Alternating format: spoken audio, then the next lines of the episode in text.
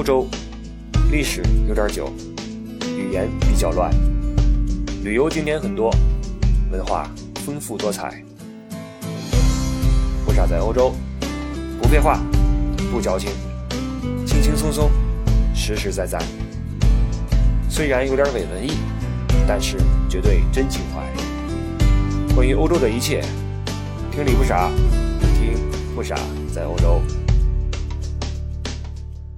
大家好，我是李不傻啊！一个不留神，时间来到了二零一六年的十二月啊，最后一个月，在十二月一号那天，很多人发朋友圈啊，说这个啊，最后一个月的第一天要如何如何如何，那好像这个月跟平常的其他十一个月有什么不一样似的，呃，其实没什么区别啊。你又不是跑个长跑，最后一个月要冲刺，也不至于。只不过大家可能觉得，哟，这一年又要过去了，有点感慨。实际上，随着年龄的增长，我发现这人呀，千万别跟时间过不去啊！你就承认时间的流逝吧，啊，让时间飞逝过去，不要去感慨了，别去伤春悲秋，这玩意儿你伤得过来，背得过来吗？你一年比一年老，这是肯定的，你也不能让时间倒流，对吧？所以平常心啊，到一定岁数之后，不去想什么生日，不去想什么新年，到这个日子坎儿，一闭眼一咬牙就过去了啊，就过去了。大家坚持一下啊，新年马上就过了 啊。这个，但是这个十二月对于欧洲人来说，你让他们保持一颗平常心就不大可能了。为什么呢？因为这圣诞节在这个月呀。这圣诞节就是欧洲的春节呀，让你在春节前后保持平常心，这可能吗？大正月的走亲访友的，你不可能说踏踏实实过自己的，不可能。欧洲人也一样啊，欧洲人在十二月份就不行了啊，整个这个月就是欧洲人心浮动的一个月。我们之前说过啊，欧洲人一年就两件事一个是度假。二就是圣诞节啊，因为就这两个大的时间可以好好的呃休息一下，尤其是圣诞，那就是最为重要了，就是堪称欧洲人的春节。欧洲人平时家庭观也不是那么重啊，这个爸妈跟儿女你过你的，我过我的啊，谁也别烦谁。但是到了圣诞节是无论如何要全家齐聚一堂，一块儿这个看看电视，吃顿饭，聊聊这一年的收获等等吧。呃，这是一个最大的节日，而且它还有着这个浓浓的宗教氛围在里面。这个。如果你是一个虔诚的呃基督徒的话，那你无论如何要把这个圣诞过好、过充实。你要去做礼拜，你要把那一套流程走完啊，这是必须的。所以圣诞节对于欧洲人来说就是无比的重要。那既然到了十二月份，我们就来聊聊圣诞节这个。事儿吧，聊聊圣诞节，他们都要做些什么，圣诞市场等等的。因为现在不是错峰出行吗？嗯，到了十二月二十多号，肯定又得很多人在聊圣诞节啊。到时候咱们就不聊了，咱们聊别的啊。咱们提前出手啊。这个圣诞节的日期大家都知道，十二月二十四号啊，平安夜，然后二十五号圣诞节。呃，实际上这个日子并不是真正耶稣诞生那一天啊。耶稣具体是哪年哪天生的，这事儿无从考证了。这人肯定是存在的啊，只不过这事儿是无从考证了。这个节有一个说法是到四世纪中期，就是公元三几几年，三五几年的时候才确定要过这个节的，而且确立在十二月二十五号是圣诞。因为在那个时间啊，公元三四世纪的时候是这个宗教的一个交界点，之前没有基督教啊，之前基督教就是被迫害、被打压等等，不是这个国教，不是这个大家都信的东西，并不被鼓励。之后慢慢的被官方所承认并且推崇，在这个三四世纪之交呢，那宗教也在完成一个转换。那如果你想让这个转换比较呃平和。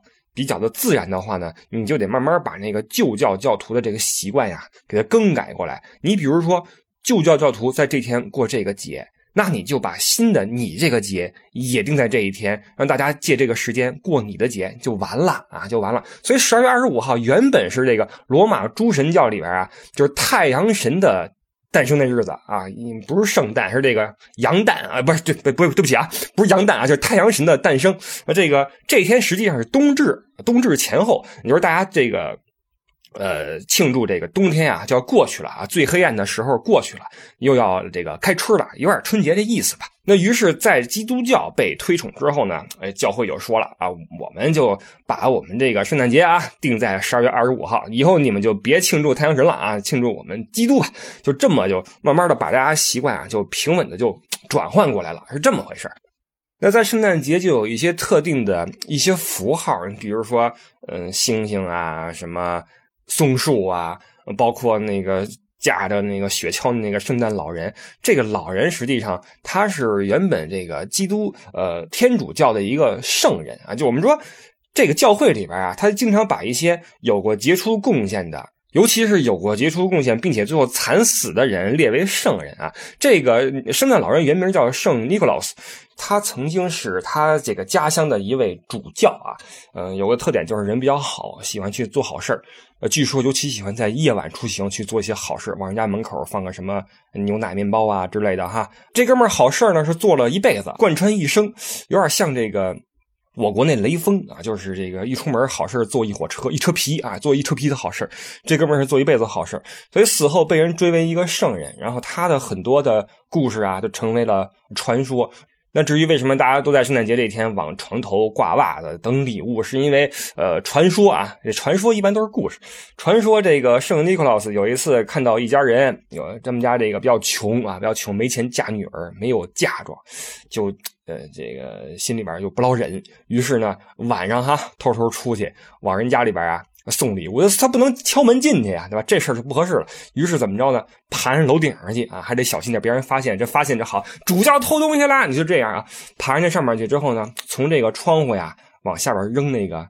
呃，那个那个黄金三小包黄，这家有三个女儿哈，一一个女儿一包黄金扔进去就不是嫁妆嘛，顺着这烟囱嘣嘣嘣就顺下去了。结果那往下一掉，正好那姑娘们在晾袜子，洗完袜子在晾袜子，然后嘣噔嘣噔嘣噔就掉在了袜子里边去，三兜黄金。第二天早上起来一看，这姑娘们起来看，哇，这袜子里边哪来的金子呀？这首先啊，女儿嫁出去了。那与此同时，圣诞节挂袜子等礼物这个习俗就产生了。那但是有人会有一个问题啊，包括我之前有一个问题，就是这圣诞老人到底是哪人？到底是哪人？你说他是这个圣尼克劳斯，尼克劳斯是在小亚细亚那边的，小亚细亚就是现在的土耳其。但是我们同时又知道，这圣诞老人是每年驾着那个鹿啊，驾着那鹿拉着雪橇从这个北欧那儿出来，倍儿胖哈，脸蛋红扑扑的，大胡子呜呜的来了，然后扔礼物，都是那样的啊。那不可能是土耳其出来的这么一大哥对吧？所以这圣诞老人到底是哪儿来的？据我这个看了半天这个那个啊，我觉得这圣诞老人啊，就是我们今天看到这个圣诞老人啊，是多国的文化的一个合体。首先，他这个生活习性就是助人为乐，这事儿是圣尼古拉斯的事儿啊，就是这位主教好人的事儿。然后，这个驾着这个鹿驯鹿，然后拉雪橇出来，这事儿呢是源于北欧的一个神话。北欧神话里边，什么奥丁啊，什么雷神呐，他们的后代有一位这么一人啊，驾着鹿出去也给发礼物。那这两个事儿。拼在一起就成了一个驾着鹿出去发礼物的一位大好人，你知道吧？那这个形象哪来的？这最开始可不是这样啊！这个形象据说是美国人后来创造的，以现代人的审美，以现代人的这对一个好人、对一个有亲和力的老人的这种呃感觉，绘出了这么一个模板。于是这个基督教的原型、美国人的形象，加上北欧的装备啊，那车是北欧提供的，这三方面可能多方面吧，拼在一起成了现在这个。圣诞老人的形象，也就是我们在那个贺年卡上面看那个老人啊。说到贺年卡，想起来这曾经我小时候了啊，那是上初中九几年啊，当时这个。北京兴起了一股送贺卡的热潮。我记得我初中那几年，一到过年没干别的，光买贺年卡了哈。每人都去那个批发市场批个四五十张啊，我见人就送啊，写点这个那个。每个人一过年收一摞啊，当然我收比较少，我这人缘从小都不好啊，基本没几张。我也这样也好，我也不用送别人，别人也不用送我，我就看其他人就送啊。这个关系比较好的送那种里边带电池的，一打开哈，滴了滴啦滴啦滴了滴，哦不是，这是生日那个哈。啊，就是呃，滴啦啦，滴啦啦，滴啦的，就这个哈，那个送那种带歌的，呃，关系一般的呢，送点那种带那种金粉的，然后那个那个打开有香味的，那关系再一般的，就是买最便宜的，这五毛钱八毛钱的就就送出去了，就是这样。这个风气延续了好几年，后来就没了啊，就没了。这些贺卡也随着时间的流逝，也就烟消云散了哈。但是当时那几年净买这玩意儿了，所以现在圣诞老人这个出处哈变得越来越多。很多国家都有自己的这个圣诞老人，但是呢，有一个圣诞老人村，这是大家公认的，在北欧北极圈里边哈，在芬兰的北边。那地方说是这个官方唯一承认的圣诞老人的出处，你说这不就是胡扯吗？这这太逗了哈！我说人类有时候挺逗的，人类有时候会为一些莫名其妙的事争来争去啊。每年还有一个圣诞老人聚会，就是每个国家的圣诞老人聚到一起去啊，一块什么聊天聊聊最近行情哈，你们那边的礼物送怎么样，我们这边怎么讲啊？但是芬兰这位圣诞老人从来不去，那我是正宗的呀，圣诞老人就一个。什么圣诞老人集会没有集会，我一个人就是孤单是什么什么的狂欢，还是什么一个人的狂欢，还是什么？这我我这集会就是我一个人，你们都是山寨的，你知道吗？我还听说过加拿大还为这个圣诞老人这个出处还打过官司，说圣诞老人是我们这边的啊，我们这边有有雪什么的，有路什么的哈。你看这那的，就挺有意思的啊。但是这事儿不重要哈，咱们都是成年人了，咱也不会说跟家真的去去这个等礼物去哈。咱们都住板楼也没烟囱啊。现在也是啊，现在欧洲里边这个随着时代发展，没那么多人住那种带烟囱的小屋了，对吧？那你圣诞老人还得这活也不好干了。以前是这个爬房顶翻翻烟囱，现在得爬窗户。这个好，圣诞老人就说这么多。那除了这个圣诞节这一天哈，十二月二十四号这一天，为什么说整个十二月对于欧洲人来说，他这心里就不安分？这个首先你得有一个缓冲期哈。我不知道大家有没有一个体会哈，就是一件事儿哈，一件你特别喜欢干的事儿哈，你越早把它提上日程，你获得的幸福感就越多。你比如说啊，对我来说啊。呃，在最穷的时候啊，对我来说最好的事是什么呢？就是吃一顿自助餐，敞开吃啊，进去之后随便吃，随便拿那种，吃死算那种啊。那去吃自助餐这事儿，如果提前一个月，你跟几个哥们儿一规划，说，哎，咱们到时候啊，可能每个人手里边都趁个块八毛的啊，咱们一块吃个自助去，怎么样？这事儿如果说你提前一个月，提前俩礼拜提出来，哎，这俩礼拜你就有干劲儿，你知道吗？你就有盼头。你就爽，你就舒服，你知道吗？你天天算着，哎，俩礼拜之后我该吃自助啊，哎，一礼拜之后吃自助啊，我是不是该该绝食了？我这是不是得得得得做准备，对吧？但如果说同样的情况，当天突然有人跟你说，哎，哥们儿，咱吃自助去吧，我请你，我请你吃自助去，你这时候获得的幸福感就远没有提前去期盼这个要多。你知道吗？你就觉得怅然若失，说你你怎么不提前跟我说？你让我你让我准备准备啊！你让我先饿个三天啊，对吧？就是这个意思。所以这个圣诞节也是，你得给他们一个时间啊，去期盼、去准备啊，去准备。所以圣诞节不是十二月二十四号吗？那么在十一月二十五号，提前一个月就会开始在欧洲的。各个城市哈开始一个大型的集会，就是圣诞市集，也叫圣诞市场，统一在十一月二十五号开始。起码德国是这样啊，其他的国家也有，但具体的开始的时间我就不知道了。要说准备都是什么东西呢？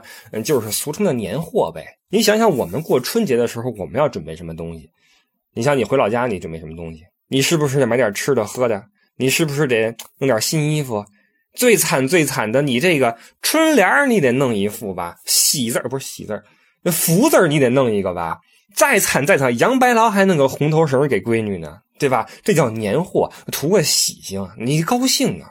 过年嘛，人辞旧迎新的，就这么个大年啊。我们这一年辛辛苦苦的，别管赚了还是赔了吧，我们得有个期盼，我们得一块布置布置。你说人活着，活个什么劲？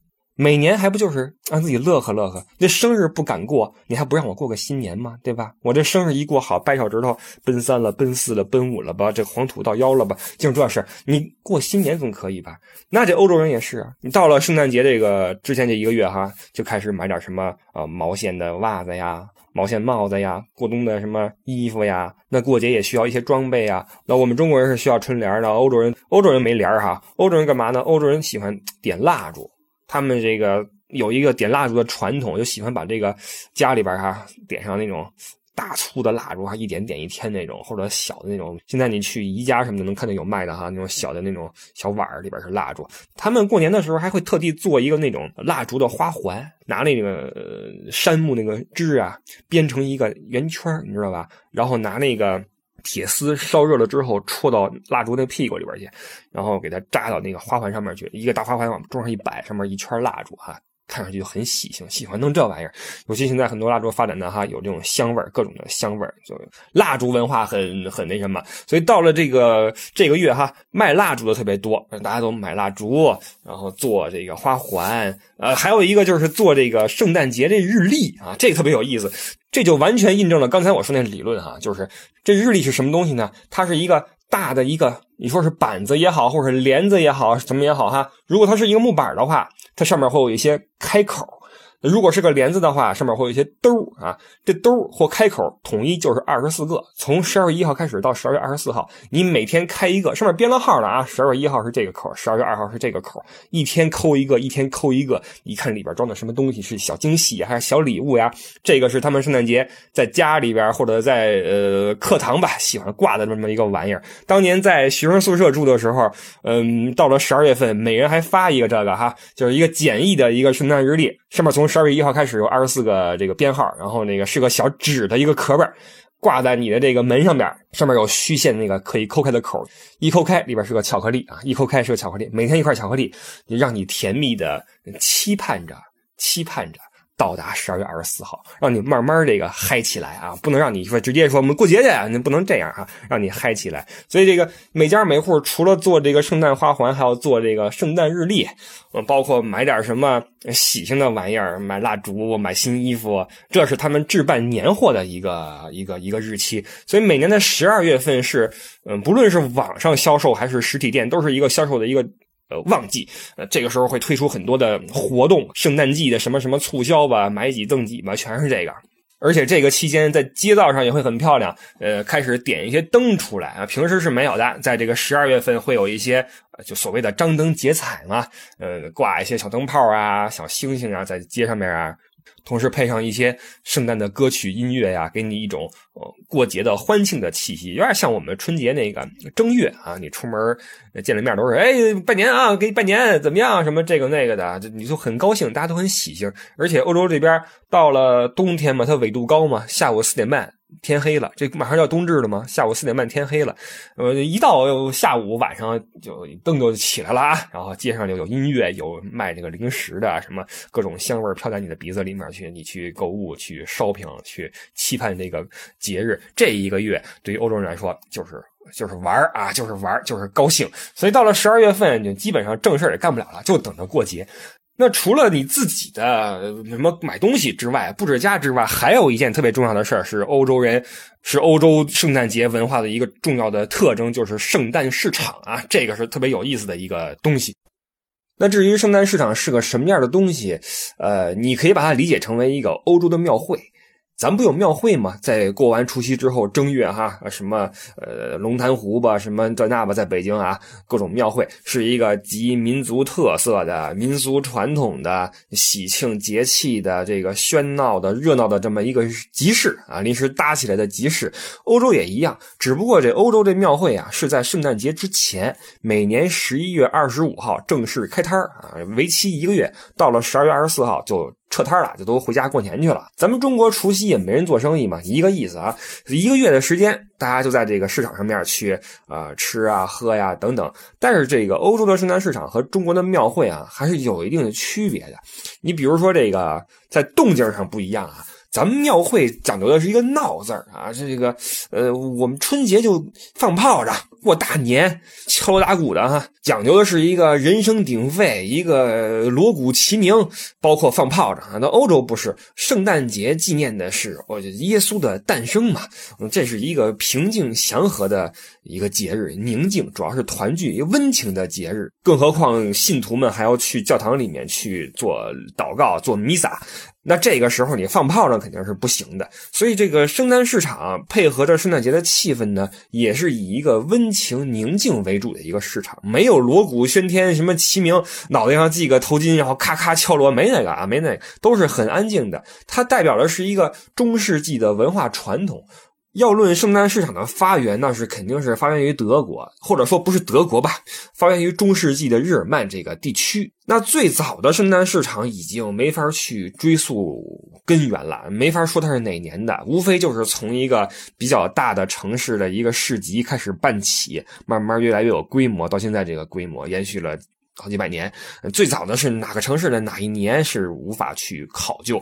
所以今天这个圣诞市场呢，也是尽可能的给你再现一下当时中世纪的这种欧洲的传统文化氛围。我们知道欧洲是一个很讲传统的一个地区哈，呃，能不变的就不变，它比较保守。所以圣诞市场呢，也是基本上就是当年那个样子。为了搭建这个圣诞市场哈，欧洲人会选择这个城市中心。我们知道欧洲城市的规模都很小，一般都是一个教堂、一个市政厅，底下是个广场。这广场就是自古以来城市中心，上面都是什么神职人员，有城市的领主，有农民，有骑士，有要饭的等等吧，闲杂人等全在这一个地方。所以今天所有的圣诞市场呢，依旧是选择这个市中心而建，因为这是集市嘛，在市中心搭建起很多这种小木屋啊，这一点是做的比较呃有特色的。像我们中国的庙会，那就是摊儿啊，说白那就是摊儿，那摊儿恨不得大风一吹再倒喽，你知道吧？欧洲这边是搭起那种做工很考究的这真材实料的木屋啊，一个一个的小房屋，鳞次栉比的挨在这个街道上面，很漂亮。然后这木屋上面根据自己的这个需求吧，你是挂一些不同的招牌呀，然后挂上彩灯啊，到晚上亮起来，给这个市场装点起一个特别好的一个氛围哈。所以圣诞市场逛起来还是很舒服的，很宁静。然后人虽然很多，但是大家都很喜庆。然后这个慢慢的在走动哈，看看这。看看那个，这个市场上面跟庙会差不多是什么呢？就是主要就是消费啊。我们中国的庙会去了就是你吃点什么这个那个，但是庙会啊，说回来，我觉得咱们中国这庙会慢慢的在失去传统的味道。我记得我小时候八几年那时候的庙会啊，还有点特色啊，还有点中国特色。到现在越来越失去传统的味道，慢慢变得。你要说它现代化也不是啊，肯定不是现代化的，还是民俗的。但是呢，这个味道呢跟以前不太一样了啊，不是那么的淳朴。首先一个这物价就是，我觉得就高的离谱。你在欧洲这个圣诞市场啊，它的这个东西，你比如说传统的烤肠，呃，三块五一份比平时也就贵个五毛钱，甚至是一样价格。圣诞节红酒，每个人都要喝的啊，圣诞节红酒一杯是两块五到三块钱。非常的实惠，零点二升的一个一个红酒，热乎乎的捧在手里面很舒服。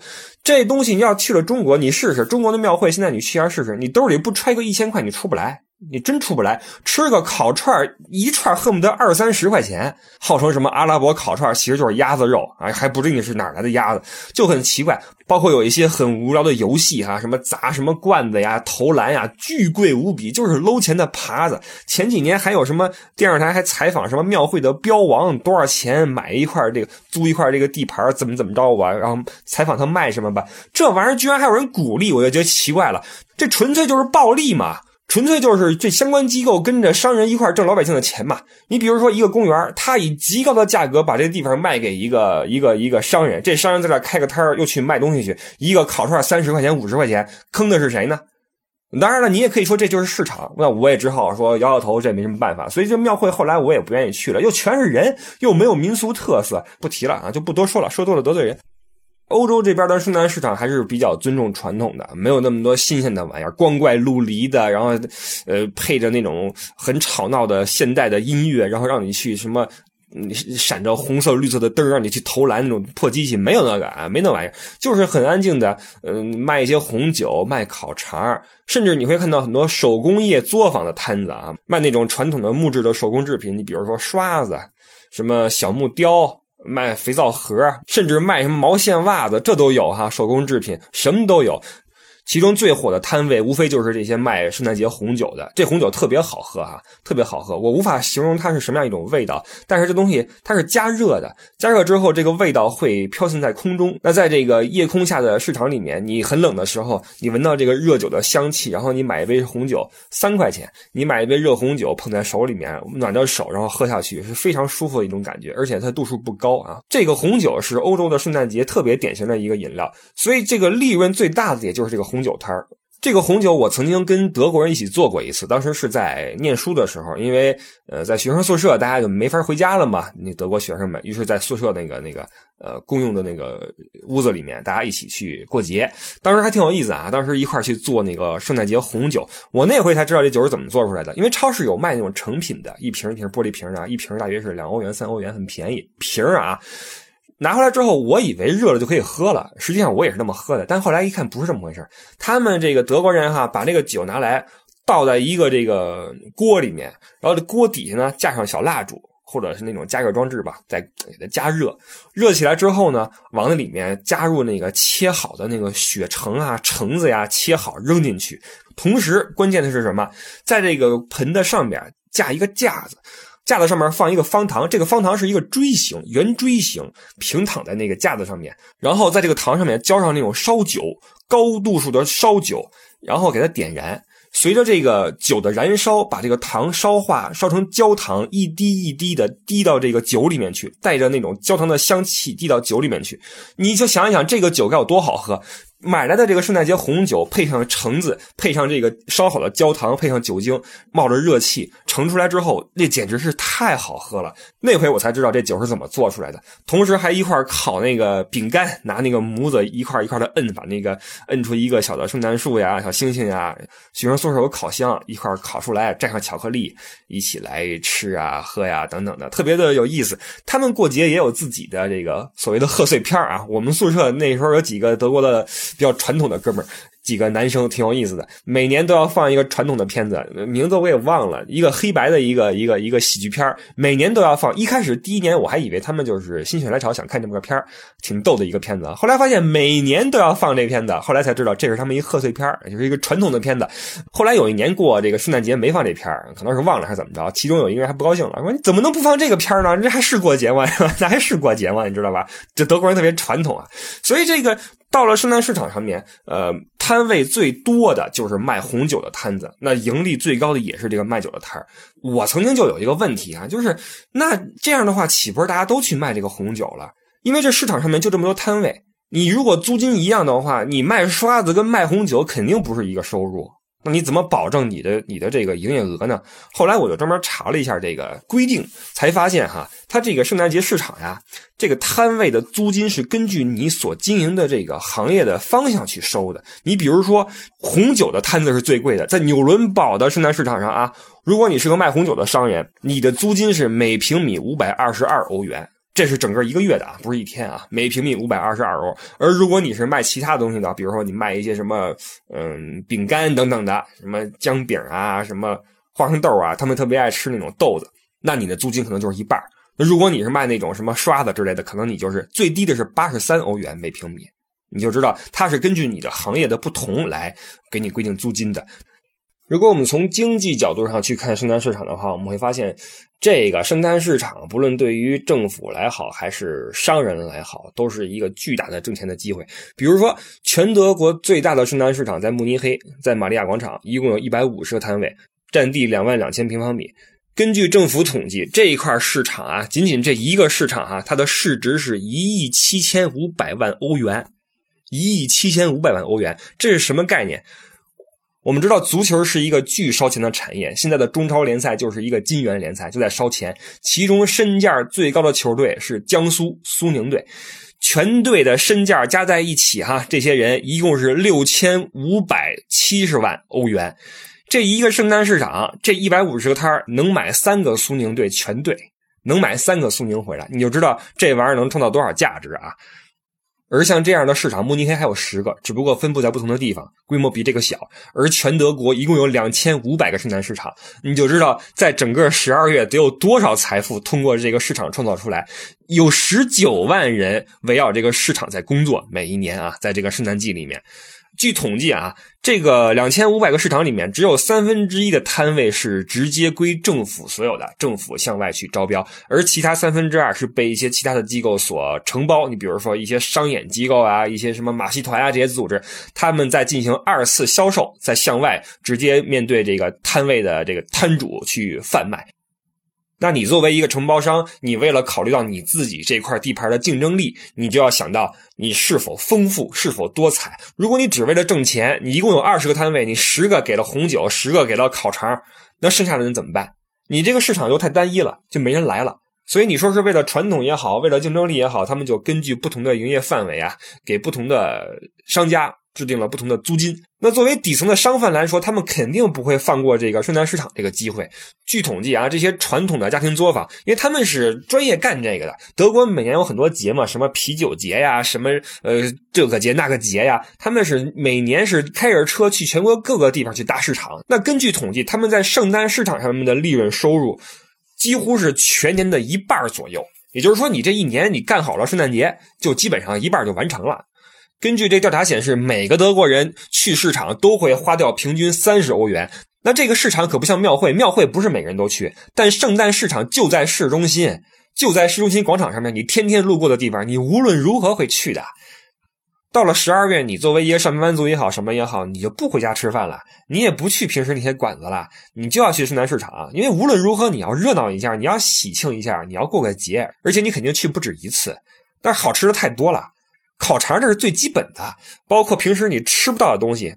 一些在中世纪他们经常炖的一些什么肉啊、肚啊，在市场上面都有销售。你就为了尝鲜，你也会买一份吧？或者那种大的那种烤串巨大无比的肉穿上去，六块五一串或者其他的烤猪排、烤羊排、披萨就不提了，各种琳琅满目的食物，包括饮料，随便你吃，随便你喝，买点那些呃小手工艺制品拿回家给孩子玩，这都是最基本的消费。所以，这个圣诞市场就是这样一种存在，呃，很喜庆，很安宁，很平易近人，有很多美食可以选择，有很多特色的手工艺制品可以去买，而且呢都不贵，你花钱花的舒服，他挣钱挣的也舒服。总之是一个运行的很健康的，你说是一个经济体系也好，还是一个文化标志也好吧，总之是一个令人很舒服的存在啊。那如果您正好在十二月份来欧洲旅游的话，逛圣诞市场，嗯，都不用说您特地去了，您躲都躲不开，因为到了晚上没地儿去了，黑咕隆咚的，您每走两步在城市里面就是个市场，几乎城市里面所有的空地都被用来搭建起这种木屋，然后布置好圣诞节的装饰，开始卖一些特色的物品，你根本躲不开。但是对于我们游客来说，这也是一种很有意思的经历哈，尤其我们在欧洲玩的时候，经常会换地方，你一会儿荷兰，一会儿比利时，一会儿德国。各国的市场还都有一些自己的特色哈，不太一样。那作为游客来说，大家可能会关心这个，那最老的圣诞市场不知道是哪个了？那最大的是哪个呀？我们过去看看去。实际上最大这也不好说啊，有说是布拉格，有说是德累斯顿，有说是什么莱比锡、慕尼黑。你说它是按照占地面积算呀，还是按照摊位数量算呀？还是按照来访客人的人数来算呀，都不好说，所以最大也说不清楚。我唯一能够说出一个圣诞市场之最啊，就是呃，圣诞市场上最高的圣诞树是在德国的多特蒙德。那圣诞节这圣诞树是必不可少的一个东西。以前节目里我们讲一战那个停火事件，打仗的时候，这德国国王都不忘往前线发圣诞树过去，因为给士兵过年用，你得有树来装点。每年到了十二月份，到了圣诞季，在城市的郊区吧，会出现一些摊子哈，呃，摆着一片的圣诞树在贩卖，都是砍下来的一些真的树啊。你作为一个呃传统的老炮儿，你要过节的话，你肯定要买个真树回去。当然，你如果为了省钱的话，你可以买个塑料的啊。你今年挂完之后，明年再拿出来继续用都可以。你要说我就追求这个原汁原味的话，你就买个真树回家，然后给它布置一下哈。圣诞树是过圣诞节必不可少的一个玩意儿，不论是对于家庭来说，还是对于一个。圣诞市场来说，但一般的这市场呀，会拉来一棵整的一棵参天的一个杉木立起来，布置好就完事儿了。但是多蒙这不一样，多蒙这个呢比较特殊。从一九九六年开始，突发奇想，我们搭一个全世界最高的树出来吧。于是从那年开始，每年都要搭起一棵高达四十一米的圣诞树啊！这还不是总高，总高实际上是四十五米，因为在这树上面还要搭一个天使，天使高四米。要把这树搭起来可不容易啊！首先工时要耗期四周。这圣诞市场是十一月二十五号开摊那也就是说每年的十月底，多蒙市的市中心将变成一个巨大的工地。这工程啊，首先你要拉来二十八吨的沙子铺地上，然后铺上钢板，为什么呢？受力要均匀。因为这广场底下就是一车库，你不能这树一立起来，咔嚓戳下去了，这不行啊。其次要搭这个架子起来，为了架这树，他们不是说拉来一棵整的四十一米高的树过来啊，那不行，它是拼起来的。先上山砍树去，砍一千七百棵，高是三点五到五米高的这个红杉木回来，之后拉来三十吨重的钢管，把这钢管啊搭成一个架子，之后把这一千七百棵树。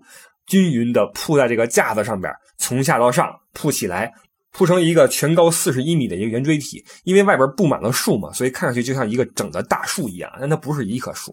铺完之后，一个总重两百公斤的一个四米高的天使会被运到树顶放好。然后再用四万八千颗灯泡把这个树装饰一新。每年的十一月二十五号，哈，这多蒙圣诞市场开摊是很热闹的，很多人拿着手机在底下等着哈。这市长说啊，我们这个圣诞市场开摊然后工程师咔嚓一拉闸，这灯咔就亮起来了，然后人群在底下欢呼，为本市这个全世界最高的圣诞树自豪啊。那现在随着时间来到十二月初，随着圣诞市场开摊一个礼拜。